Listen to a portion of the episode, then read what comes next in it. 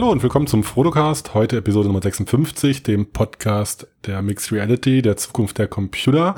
Diese Woche haben wir mit dabei den Christian und den Sven und meine Wenigkeit. Servus. Hallo. Ja, Leute, da sind wir. Matthias ist leider raus heute, aber wir sind hier im Schweiß unseres Angesichts wieder versammelt und ich bin spitzenmäßig vorbereitet. Nämlich gar nicht.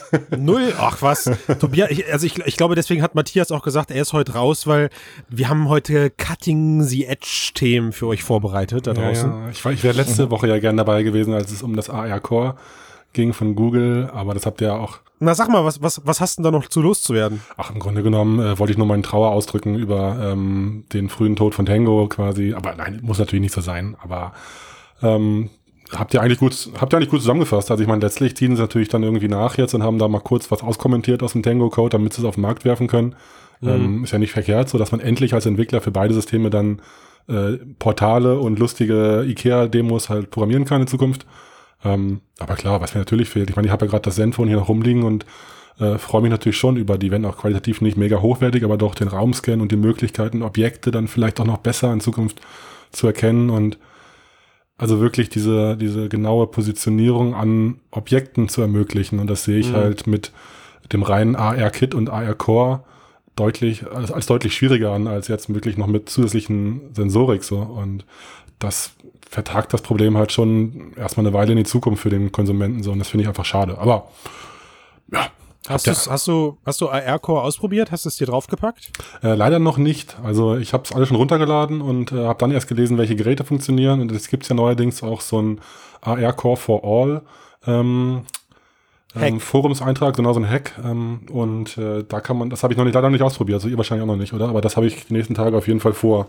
Nee, nee ich ja, hab, also ich habe es angeguckt. Nee. Auch noch nicht ausprobiert, aber genau, also steht auf jeden Fall an. Und genau. naja, mal gucken. Also ich, ja, von daher, Sister, hast du doch, hast du doch noch deinen Senf dazu beigegeben. Ich schneide das einfach ja, genau. in diese Folge noch ein, äh, nicht. Bitte, bitte. In die Vergangenheit der Computer. Aber die Vergangenheit der Computer, ja, mal gucken, mal gucken, was daraus wird. Genau.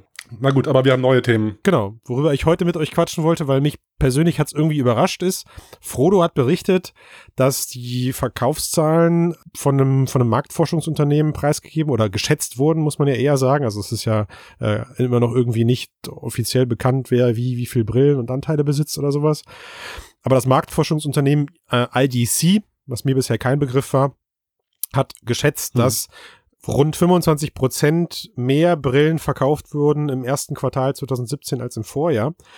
Und ich will überhaupt nicht über diese ganzen Verkaufszahlen reden, weil was mich daran positiv überrascht hat, und da hätte ich nicht mit gerechnet, war eben, dass Oculus, und da reden wir jetzt nur von der Preissenkung im ersten Quartal, mhm rein die, was die, was die Verkaufszahlen in diesem Bereich angeht, die HTC abgehängt hat, also die Vive. Mhm. Und ich mhm. meine, jetzt muss man kein Genie sein, um davon auszugehen, dass er die zweite Preissenkung nochmal dazu beigetragen hat, dass äh, wahrscheinlich deutlich, nochmal deutlich mehr Geräte verkauft wurden. Ich traue mich jetzt nicht zu sagen exponentiell. Ist das etwas, was nur mich überrascht, dass das so viel Druck auf den Markt ausübt oder habt oder also bin ich da alleine oder habt habt ihr da ähnliche Überraschungen erlebt? Also ich habe es mir ehrlich gesagt fast gedacht. Oculus ist eh für den für den Massenmarkt das attraktivere Gerät aus verschiedensten Gründen. Ich weiß nicht, ob Roomscale privat wirklich so interessant ist. Oculus hat eine Menge Software, die sie ähm, auch gut vermarkten können. Auch das fehlt HTC so ein bisschen. Von daher ähm, sind sie technisch, abgesehen von, von dem ganzen Roomscale, auch gleichgezogen mit den Touch-Controllern. Also der Zeitpunkt war einfach reif. Und sie hatten hm. ja eine ganze Zeit lang die Hälfte des Preises der HTC Vive. Und vor allen Dingen hatten sie einen Preispunkt erreicht, für, für den das bei der Masse plötzlich attraktiv wurde, das Ganze, weil es vorher einfach viel zu hm. überteuert war. Und jetzt haben sie auch diesen Ballpark, den Parma mal meinte, erreicht und hat sich für sie auf jeden Fall ausgezahlt, wie es aussieht, ja. Hm. Ja, also ähm, in die Kerbe wollte ich eigentlich ausschlagen. Also wir hatten es ja vor einigen Wochen auch schon mal wieder überlegt, so wie es da jetzt ausschaut im Vergleich zu Vive, zu Rift und habe danach auch noch ein bisschen drüber gegrübelt und, und mal überlegt, wie es die Leute so nutzen und wie wir es so nutzen. Und, und es ist halt doch oft ein bisschen bequemer, so eine Rift auch. Also die, ich finde die Touch-Controller ja, also ich weiß nicht wer noch, aber ich finde die auf jeden Fall auch irgendwie ergonomischer und schöner. Mhm. Und wenn man jetzt gerade so in den Konsumentenbereich reinkommt, wo es jetzt nach, nicht nur durch die Preissenkung, aber auch durch die Zeit, die ins Land gegangen ist, dass es bekannter geworden ist über das letzte Dreivierteljahr, ähm, dass es einfach danach und natürlich auch ansteigt und dann überlegt man sich, was, was kaufe ich mir, was stelle ich mir als Nerd vorne äh, auf den Schreibtisch Und bis du da anfängst, irgendwelche Löcher in die Decke zu bohren für irgendwelche Kameras, ähm, ist natürlich so eine so zwei Tracking-Kamera auf dem Schreibtisch, äh, der eh vollgestellt ist mit zwei Monitoren und fünf Lautsprechern oder so, schneller gemacht und auch wieder abgebaut. So. Und ich glaube, das ist schon irgendwie die, das, das bessere Paket so für den Heimkonsumenten, der nur 2x2 Meter Platz hat oder so. Also insofern ja, also ich, ich glaube, das ist ja, das ist ja genau die Leute, die sie, die sie eben jetzt auch mit solchen Preissenkungen aggressiv versuchen zu adressieren. Also ich würde jetzt nicht so weit gehen und sagen, das sind Casuals, sondern sagen wir mal eher, das sind schon versierte PC-Gamer, die die Hardware eben auch dafür haben. Vielleicht auch, mhm. sag ich mal, gerade so die Mindestunterstützung, also 79er, 89er sind ja jetzt so die Grafikkarten, die man sich auf dem Gebrauchtmarkt gerade kauft, wenn man mit wenig Budget aufrüsten möchte. Mhm. Und ich, also mich hat's echt gefreut, das zu lesen, weil es mir mhm. gezeigt hat an etwas, das ich persönlich gar nicht mehr so geglaubt habe, nämlich dass da VR durch die reine Preisschiene wirklich noch an, an Marktrelevanz gewinnen kann, also unabhängig jetzt ob Rift, Vive oder sonst irgendwas. Ich habe gedacht, das Thema ja. ist gerade so ein bisschen verbrannt und vielleicht auch erstmal in der Senkung und ich finde es cool, dass man die Leute echt so stumpf über den Preis einfach auf die Plattform bringen kann. Und es ist, spricht ja spricht ja dafür, dass es jetzt eigentlich mit, mit den zukünftigen Preissenkungen und auch mit den Mixed Reality Geräten, die da jetzt rauskommen, die ja erfreulicherweise auch alles teamkompatibel zu sein scheinen werden. Mhm. Ähm, und nach ersten Tests, also der Keno von Heise hatte da jetzt mal mit, mit uns geschrieben und hat uns gesagt, dass er bei Space, Space Pirate Trainer, was ja an sich sehr anspruchsvoll von den Bewegungen her ist, keine spürbaren ähm, Aussetzer oder schlechtere Bewegungen feststellen konnte als mhm. mit der Vive. Mhm. Äh, und von daher, ich, also ich freue mich auf das, was da kommt, rein betrachtet auf die Preissenkungs. Ich weiß auch nicht, ob es nur das war, weil äh, was auch noch zu diesem Bundle gehört, waren einfach mal sechs Spiele, die gratis dabei waren. Und äh, Oculus hat halt eben auch noch sowas wie Lone Echo, was super bewertet wurde, was sie in den Ring werfen können und kommende Sachen. Und das fehlt Steam so und das wird auch der Mixed Reality Brillen fehlen, dass da eben nicht die Leuchttürme sind, softwaremäßig, weshalb die Leute sich das kaufen sollten.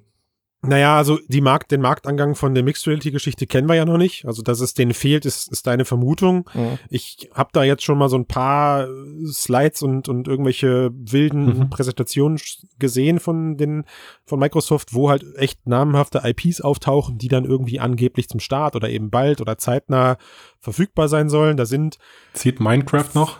ja, ja, da sind also da sind ich wollte sagen, da sind viele bekannte Sachen drauf. Mhm. Ja, äh, viele Sachen, die man eben auch schon aus der Oculus und, und Vive-Welt kennt, mhm. aber natürlich auch so hauseigene Schätze wie eine Halo Experience, die wahrscheinlich nicht zum Launch kommen wird, aber eben irgendwann. Mhm. Und ey, also da kriegst du echt, glaube ich, ein paar Leute mitgezogen. Ja, wenn du jetzt sagst, so erlebe, weil das ist ja das Versprechen, was VR momentan am meisten ähm, bringt, so dieses Tauche in deine Welt ein, ja, Skyrim, Fallout, all das mhm. arbeitet mit diesem, mit diesem erlebe deine Lieblingswelten, deine Lieblings-IPs aus einer völlig neuen Perspektive. Aber weiß ich nicht, Sven. Also du sagtest gerade eben, Software ist ein Teil, der zieht. Ja, also klar ist das attraktiv, wenn man zu dem, zu dem Schnapperpreis auch noch sechs äh, Spiele dazu geschenkt bekommt. Und traurigerweise sind ja nicht wenige davon eigentlich auch so die einzigen Perlen, die es gerade gibt. Oder mit einer der sehenswertesten Perlen. Also Robo Recall mhm. meinetwegen und mhm. genau. Das ist natürlich das, die andere Seite der Medaille, wie bei der Gear VR eben auch. Ja, die Verbreitung ist die eine Sache, die dauerhafte Nutzung wird die andere interessante sein. Dafür ist aber wahrscheinlich so ein Marktforschungsunternehmen IDC dann nicht mehr verantwortlich. Das interessiert die nicht. Das sind dann andere Zahlen, die dann irgendwann mal kommen. Aber mhm. rein von den Absatzzahlen her muss man ja auch fairerweise dazu sagen, wenn du diese Brillen einmal alle am Markt hast und wenn sie dann erstmal für zwei, drei Monate in den Regalen verstauben, wie es jetzt bei PSVR oder sonst irgendwo passiert, ja, oder mhm. bei mir, wenn ich jetzt nicht gerade irgend dafür programmieren würde oder sowas. Sobald du dann aber wieder irgendein Game hast, was eine große Gruppe von Menschen triggert, dann entstauben die diese Teile auch. Mhm. Und kaufen sich solche Spiele. Mhm. Und wenn das immer häufiger eintritt, weil es dann eben irgendwie auch äh, von beiden Seiten Motivationen gibt, also die Spieleentwickler sagen, okay, die, die Base ist immer größer an verfügbaren Brillen draußen, mhm. auch wenn die vielleicht aktuell nicht genutzt werden, sie sind irgendwo im Markt verfügbar. Also habe ich ein bisschen mehr Mut, weil ich davon ausgehe, meine Software bringt die Leute wieder dazu, die Brillen anzuschmeißen. Mhm. Und umgekehrt hast du eben die Leute, die die Brillen da haben und sagen, naja, komm, warum nicht? Also ich habe jetzt sechs Monate lang nach Resident Evil 7 nichts mehr gekauft und bei PlayStation Plus war jetzt mal ein kostenloses Game dabei, das vielleicht kacke war. Hier dieses ähm, Motion Sickness Simulator Ding da. Rix meinst du jetzt? genau, richtig. Okay. Rix. Und dann kaufe ich mir halt nochmal irgendwie ein Spiel für 50 Euro. Ich finde das cool und Ja. damit bin ich für das Thema erstmal raus. Das war alles, was ich sagen wollte. Ja, also ich finde es auch für die ganze Branche gut. Und was, glaube ich, Oculus ein bisschen mit einberechnet hat, ist, wenn sie eine größere Stückzahl raus haben, können sie auch über ihren Store, wo sie einen Anteil an allen Verkäufen kriegen, auch einfach höhere Erlöse erzeugen. Sprich, vielleicht gehen sie dann aufs Konsolenmodell und sagen, naja, die Software verkaufen wir sogar über Verlust und machen dann mit, äh, Quatsch, die Hardware verkaufen wir über Verlust und machen dann eben mit der Software Geld. Hm. Ja, klar. Kann gut passieren, ja. Also ich glaube auch, das ist ein, ein Konzept, an dem gerade Facebook mit am meisten Interesse haben könnte, langfristig gesehen. Mhm. Ne, wenn irgendwann der Ja, Softwareverkauf so geregelt ist, dass das funktioniert. Bei so ein paar Anwendungen, also momentan verschenken sie ja eher hochqualitative Software, um die Leute auf die Plattform zu holen, was ich tatsächlich zum Glück den richtigeren Weg finde. Eine Mischung aus beidem macht es natürlich dann aus. Hm. Ja gut, aber langfristig, wenn alle ein Gerät haben, dann musst du ja punkten über die, über die neuen Experiences, dass Leute wiederkommen und irgendwie da verweilen, wenn der Preis der Hardware, Hardwarepreise sinken ja immer so, aber die, Con den Content zu generieren ist ja dann irgendwie der kreative, schwierigere Aufwand, wo du Menschen bezahlen musst. So, Wenn das, wenn die Produktionslinie läuft, dann ist das Thema durch mit der Hardware eigentlich. Also, Naja, also wie gesagt, ich wollte es gar nicht im, im epischen Ausmaß jetzt diskutieren, da muss das Rad ja nicht neu erfunden werden. Mich, mir hat es einfach nochmal so einen Push gegeben, dass diese News auf schwarz auf weiß zu lesen und äh, egal ob die Zahlen stimmen oder nicht, dass, dass man allein durch, durch solche krassen Preisreduzierungen echt nochmal dem Markt einen Push geben kann und das wird ja nur häufiger passieren. Von daher, ich bin Mhm. gespannt, was da kommt. Ebenso gespannt, was da kommt, bin ich mit einer weiteren News, die, äh, die gerade auf Frodo die Runde macht, nämlich uah, Cloud Computing. Das, also nicht wir hier, aber das hat man schon öfter gehört und wird Dass die so Leute schütteln? Mm, Nee, also meine Ankündigung hat das, hat meine Einstellung dazu vielleicht ein bisschen vorweggenommen, aber was, was Thema jetzt für mich mal wäre, was ich gerne von euch wissen möchte, ist, und ich versuche es wieder kompakt in eine Christian Steiner Frage zu stellen, die erstmal zwei Minuten Monolog vorwegsetzt. Ähm, also es wurde, es wurde jetzt eben beschrieben, dass es in Zukunft durch die na, logischerweise steigenden Cloud-Strukturen, also größere Rechenzentren, die entstehen äh, und größere Datennetzanbindungen, die entstehen, eben das Cloud Computing gerade für Virtual Reality interessanter werd, werden wird. Einmal aus der Perspektive, dass es eben realistische Welten generieren lässt, also Physikberechnungen, die eventuell in die Cloud ausgelagert werden. Äh, oder eben auch mal jetzt völlig aus der Luft gegriffen, und das wäre vielleicht mal cool, wenn wir es gleich bei der Diskussion so ein bisschen teilen könnten, die, diese utopische, ups, äh, diese, diese Annahme, man könnte zukünftig VR halt komplett aus der Cloud beziehen. Also das heißt, über 5G-Netze oder so hast du dann eben deine Brille auf und kriegst eigentlich nur noch die Daten, Bildpakete übermittelt. Äh, also, mach mal zurück zu dieser Sache mit Cloud Power oder Rechenpower aus der Cloud in Form von ausgelagerten Berechnungen. Sven, du hast das, wir hatten das im Vorfeld lustigerweise schon diskutiert, du hast da so einen geilen, so einen geilen Vergleich gehabt, der von 2015 ist. Genau. Und zwar bei der Xbox One-Ankündigung äh, stand auch der System Engineer auf der Bühne und meinte, ja, unsere Leistung ist nicht ganz so gut wie die von der PlayStation. Aber wir machen Cloud Computing. Das heißt, ihr müsst es nicht lokal auf eure Konsole berechnen, sondern wir machen das bei uns in der eigenen Cloud. Dadurch haben wir quasi unbegrenzt Leistung und können euch die Bestleistung überhaupt bieten. Nur hat man davon bisher zwei Jahre später jetzt noch nichts gesehen. Jetzt kommt, glaube ich, mit Crackdown Mhm. 3 das erste Spiel, was es ein bisschen nutzt. Wobei, wenn man sich das Spiel anguckt, fragt man sich, warum, außer für die Physikberechnung, weil es eher so eine Cartoon-Grafik hat. Aber ja, die Ideen gab es auf jeden Fall schon, nur Umsetzung war bisher, Mhm. daran hat es gehapert bisher. Naja, Nvidia hat ja auch mit dem Shield-Tablet und den ganzen Sachen, auch mit ihren Cloud-Sachen ja auch immer alles schon äh, im Labor probiert, sagen wir mal. Ne? Dass sie Ich da- wollte sagen, das, das war aber nie live, oder? Also das Shield-Tablet gibt's ja, aber da, da sind nie irgendwelche Streaming-Dienste. Oder doch? Doch. Doch, doch, das gibt's. Ja, das okay. Ist, Das, das ist ja mal ein ganz anderes Thema mit dem Streaming. Das, ähm, Nein, Wieso also ist das das ein anderes ist ja- Thema? Das ist doch genau das Thema eigentlich. das ist, nein, also das ist, also das ist, geht so Hand in Hand über. Es Mhm. mischt sich irgendwie alles. Also das, was, das, was Microsoft damals versprochen hat, war eben, okay, pro, pro Xbox One zu Hause stellen wir irgendwie, ich glaube, das Dreifache oder sogar das Zehnfache. Also es waren irgendwelche, was auch immer aus der Luft gegriffenen Zahlen. Hm. Äh, an Rechenpower in unserer Cloud zur Verfügung. Mhm. Logischerweise, ne, äh, ausgehend davon, dass eh nicht alle, alle gleichzeitig live sind. Also da muss sich jetzt keiner vorstellen, dass da irgendwie pro verkaufte Einheit drei Xbox Ones aufgebaut werden in der Cloud, Hm. sondern eben alles dynamisch. Ähm, und da war eben die Idee, dass man vereinzelte Geschichten auslagert. Bei Crackdown war es dann zum Beispiel die Physikberechnung in Form der Zerstörung der Umwelt, also weiß ich nicht, Gebäude, die eben super realistisch zusammenfallen anhand von Wärmeentwicklung der Stahlträger durch deine Raketen und was weiß ich, äh, statischen Berechnungen, bla bla bla. Ich glaube, sie haben es sogar mal gemacht, dass sie bei einem Forza-Game da sagt man Forza oder Forza, was auch immer, dieses Autorending da. Hm. Da haben sie irgendwie die KI in die Cloud ausgelagert und haben gesagt, die ist halt super geil, wenn man es aus der, aus der Cloud bezieht und äh, natürlich trotzdem geil, wenn man gerade keine Internetanbindung hat. Weil das ist ja genau die Krux. Ja? Mhm. Momentan musst du ja noch super Mhm. viele Hybridsysteme fahren. Du kannst ja nicht davon ausgehen, dass jeder Mensch sein Ding halt auch live hat, Mhm. also online hat. Hm, Ähm, und also, boah, also ja, ich muss sagen, von allen Themen, die wir aufgemacht haben, sehe ich das als erstes tatsächlich. Also das Auslagern vereinzelter mh, komplexer Rechensysteme in die Cloud, weil ich glaube, das kann mittlerweile relativ zügig ausgelagert und auch wieder in das Spiel zurückgespielt werden.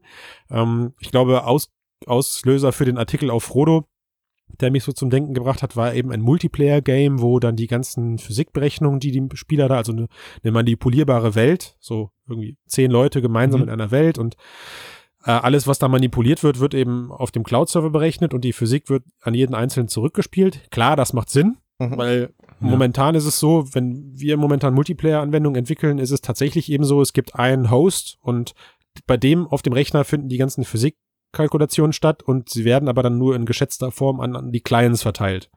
Ja, Mhm. weil du musst halt einfach einen riesen Overhead sparen, weil du kannst nicht, also stellt euch halt vor, ja, ihr- im, in einem normalen Computerspiel habt ihr eben X, Y und Z-Achsen, die, weiß ich nicht, für einen Charakter und ein paar Objekte übertragen werden.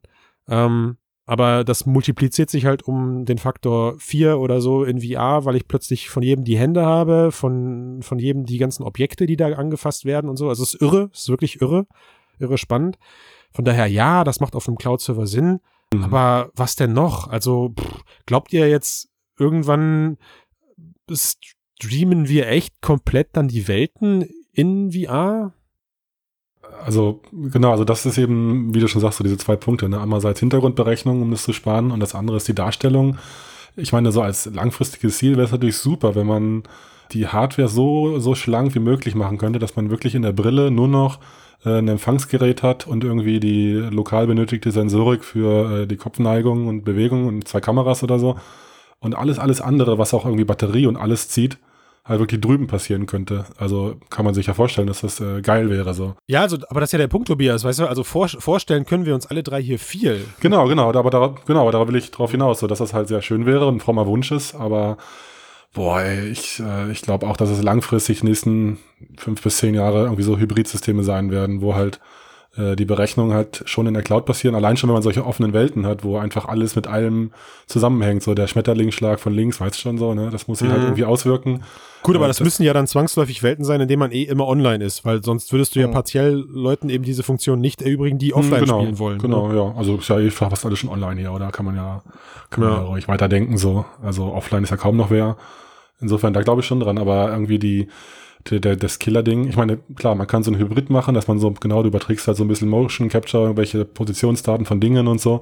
Aber die Darstellung, es muss dann halt immer irgendwie ein Hybrid sein oder doch lokal passieren. Also in, in naher Zukunft, die Latenz ist ja so Killer, ist ja klar, da reden wir jede Woche drüber. Ich meine, du gehst auf eine Konferenz und dann hast da zehn Handys im Netz, schon buff, geht das ganze WLAN äh, in den Keller, obwohl das, das, das Konzept WLAN auch schon seit Ewigkeiten existiert. So. Also, Naja, also, also pass auf, ne? Also genau, lass uns mal so einen harten Cut hier ziehen, weil ich stelle gerade für mich selber fest, dass es so ein bisschen kompliziert wird. Also wir sind uns alle einig, dass eben das, das, äh, das Berechnen von partiellen Inhalten auf jeden Fall ein Teil sein wird. Also ist ja, ich meine, wegen ist ja jetzt schon so. Also das ist ja, ne, bei, Mhm. sei es bei, bei Projekt Sansa oder sonst irgendwas, da ziehst du dir auch meinetwegen äh, die, den Content mehr oder weniger schnell dann aus dem Netz. Du musst halt Mhm. immer noch Ladezeiten in Kauf nehmen, aber klar, also dass Teile von äh, Teile ausgelagert werden, aber der Großteil immer noch lokal auf der Maschine berechnet wird, da muss ich kein großes Vorstellungsvermögen für haben. Richtig? Cut an der Stelle? Mhm. Ja, gut. Ja. Weiß ich gar nicht. Also du sagst das so, äh, zumindest von Microsoft habe ich es noch nicht gesehen. Ähm, Was zum Beispiel auch den Grund haben kann, dass es den, den Shitstorm gab, weil die wollten ja die Xbox One Always Online haben. Ist nicht geschehen und gerade wenn du Sansa sagst, ich meine, das lädt ewig runter und ich glaube, alles, was du da tust, läuft allerdings lokal, außer vielleicht die Position der Mitspieler, die du hast. Also ich wüsste nicht groß Anwendungen, die in der Cloud berechnet werden. Aber die Level werden die alle, ich meine, die ganzen Welten können ja nicht offline gespeichert. Gut, man weiß nicht, wie die es machen. Ob man irgendwie die Level on the fly nachgeladen werden, sobald ich irgendwie in so einem Gateway-Türbereich bin, dass er dann heimlich im Hintergrund nachlädt oder so. Ja, nochmal, Weiß man noch mal, jetzt Jungs, ja. nochmal, Jungs. Also es geht, Moment, also wir müssen es wirklich, okay, ich noch mal ganz kurz differenzieren. Also es geht sich schon eher darum, ich bleib dabei. Also das heißt, meine, meine Welten sind alle lokal, ja. Also ich Mhm. habe jetzt bei Projekt Sansa ist ja diese Ladezeit deswegen so lang, weil du die nächste, das nächste Level sozusagen laden musst. Du hast ja keine, kein dynamisches Streaming der Welt. Genau, du lädst die Assets quasi oder was auch immer du brauchst. So, ja. dass Mhm. das aber dynamische Streaming von Welten eben schon geht, das zeigt ja so Sachen wie World of Warcraft oder sonst irgendwas, ne, wo ja meinetwegen Ja, ja, auch, klar. also klar liegt ein Großteil an Texturen und so auf der Platte, aber ein gewisser Teil kommt halt dann eben erstmal aus der Cloud. Gottes Mhm. Willen, hoffentlich lehne ich mich nicht so weit aus der Fenster.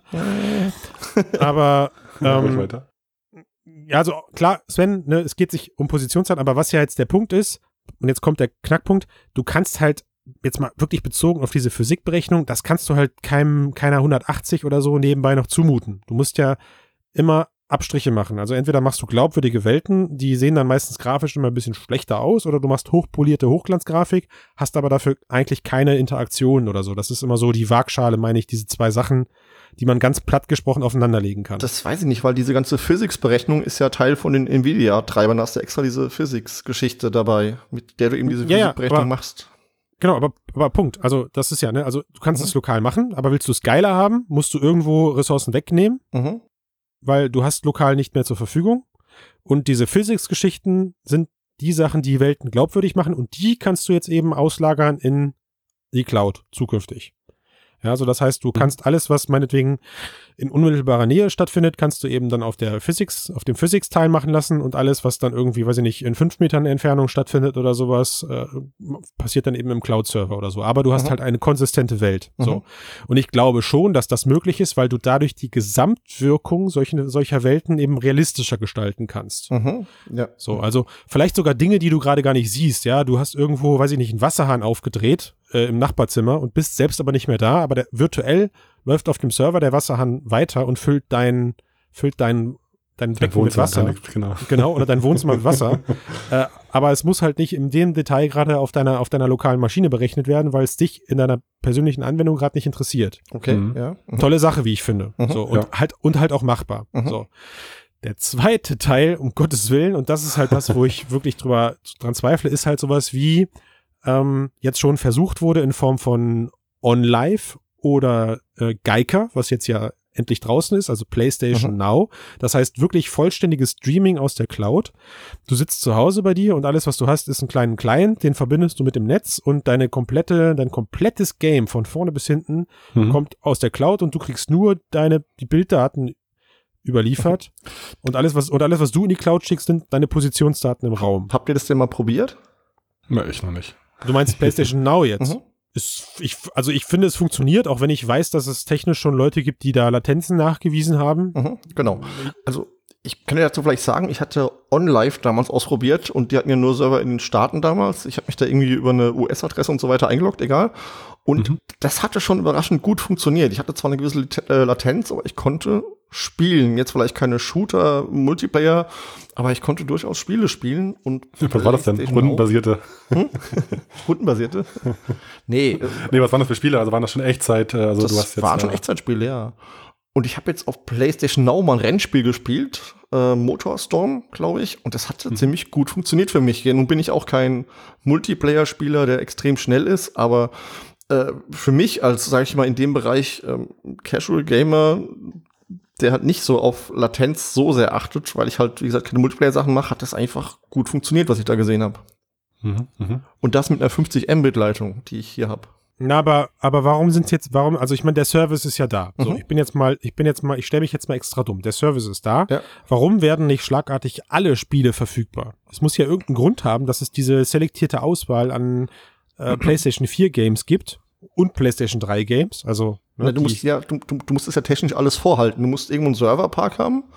Da muss eine gewisse Anzahl von Spielen verfügbar sein, die du dann hochfahren kannst relativ schnell. Und das kostet ja alles Ressourcen erstmal. Ja, ja, ich weiß, aber, aber das meine ich halt. Mhm. Also warum nicht direkt, warum startet man so einen Service nicht mit so einem Knaller wie Uncharted? Ja, da ist jetzt der neue Teil von rausgekommen. Mhm. Das Ding ist halt mördergeil, weil Naughty Dog versteht sein Handwerk jetzt schon einfach seit Jahren. Mhm. Die beherrschen die Konsole und ich, ich glaube einfach, da kommst du mit solchen Streamingdiensten, warum auch immer, an ihre Grenzen. Obwohl es ja eigentlich, ähm, naja, ein Widerspruch in sich ist, weil du ja in der Cloud eben mehr Ressourcen verfügbar hast, aber es gibt eben genug Teile, die du anscheinend aufgrund von, weiß ich nicht, User Experiences lieber immer noch lokal stattfinden das, lässt. Das stimmt ja nicht ganz, weil Uncharted 3 kriegst du, genauso wie du Last of Us Remastered kriegst, was ja grafisch von der Qualität her daran reicht. Also hm, ja, aber da sind wir hm. wieder beim Stichwort Komplexität. Also ich glaube, dass die Physikberechnung eben, und ich rede nicht von Uncharted 3, sondern ich rede von den Uncharted, das Uncharted 3 ist ein PlayStation 3 Titel, Sven. Mhm. Ja. Und da kannst du mir erzählen, was du willst. Da passiert halt einfach weniger auf dem Bildschirm. Äh, und das ist leichter durch so eine Leitung zu pressen als eben ein Uncharted 4 oder eben auch ein Uncharted, ich weiß nicht, wie heißt das Update, was jetzt gerade da rausgekommen ist? Aber das kann in The Lost Chapters, glaube ich. Ja, The Lost Chapters, mhm. ne? Also wa warum startet man halt so einen prominenten Service, der angeblich so toll funktioniert, halt nicht mit so einem Blockbuster. So, so, ja, die haben ja. halt Angst. Glaube ich, ein finanzielles Problem. Sie wollen halt ihres, ihr Spiel für 35 Euro verkaufen und nicht, dass die Leute sich diese, ich meine, das Ding dauert, glaube ich, sechs Stunden. Dann holst du dir die sieben Tage ähm, gratis ähm, Testversion von PlayStation Now und spielst das Ding durch. Ach so, du kaufst dir die Titel gar nicht einfach digital, okay. Nee, nee, das ist eine Flatrate. Du zahlst so, da, da, da, fehlt mir dann der entscheidende Punkt. Aber genau. Äh, pass auf, ich will ja gar nicht hier.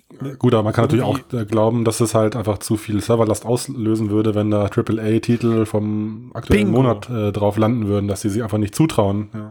Ja, aber sie, sie haben, also sie haben PlayStation 4, auch aktuellere, die halt ein Jahr alt sind, aber sie haben PlayStation 4 Spiele mit einer extrem guten Grafik auf ihren Servern.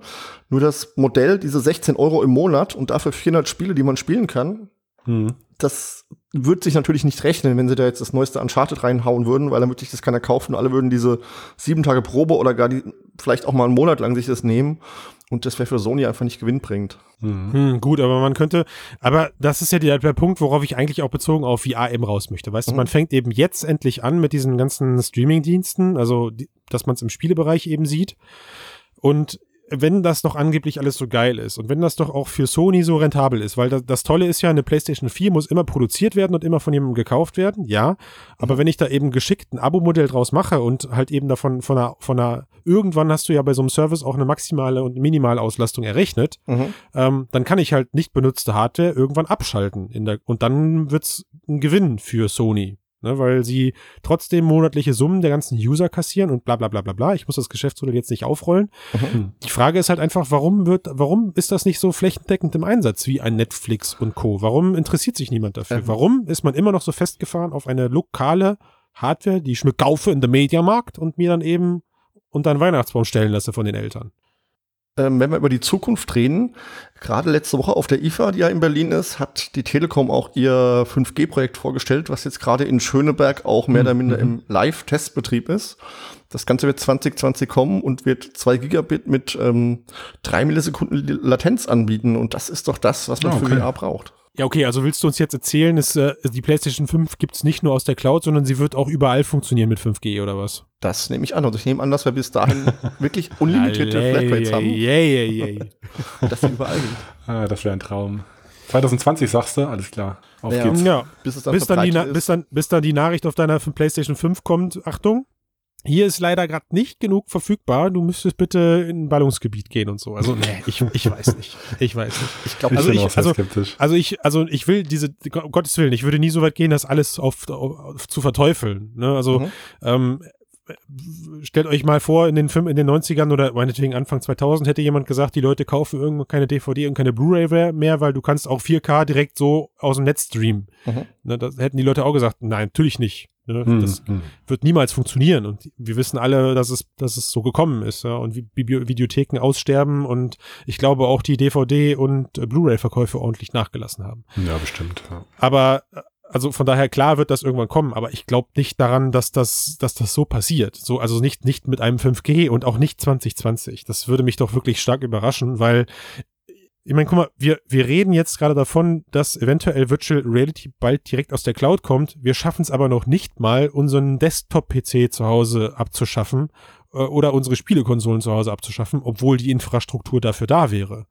Ja.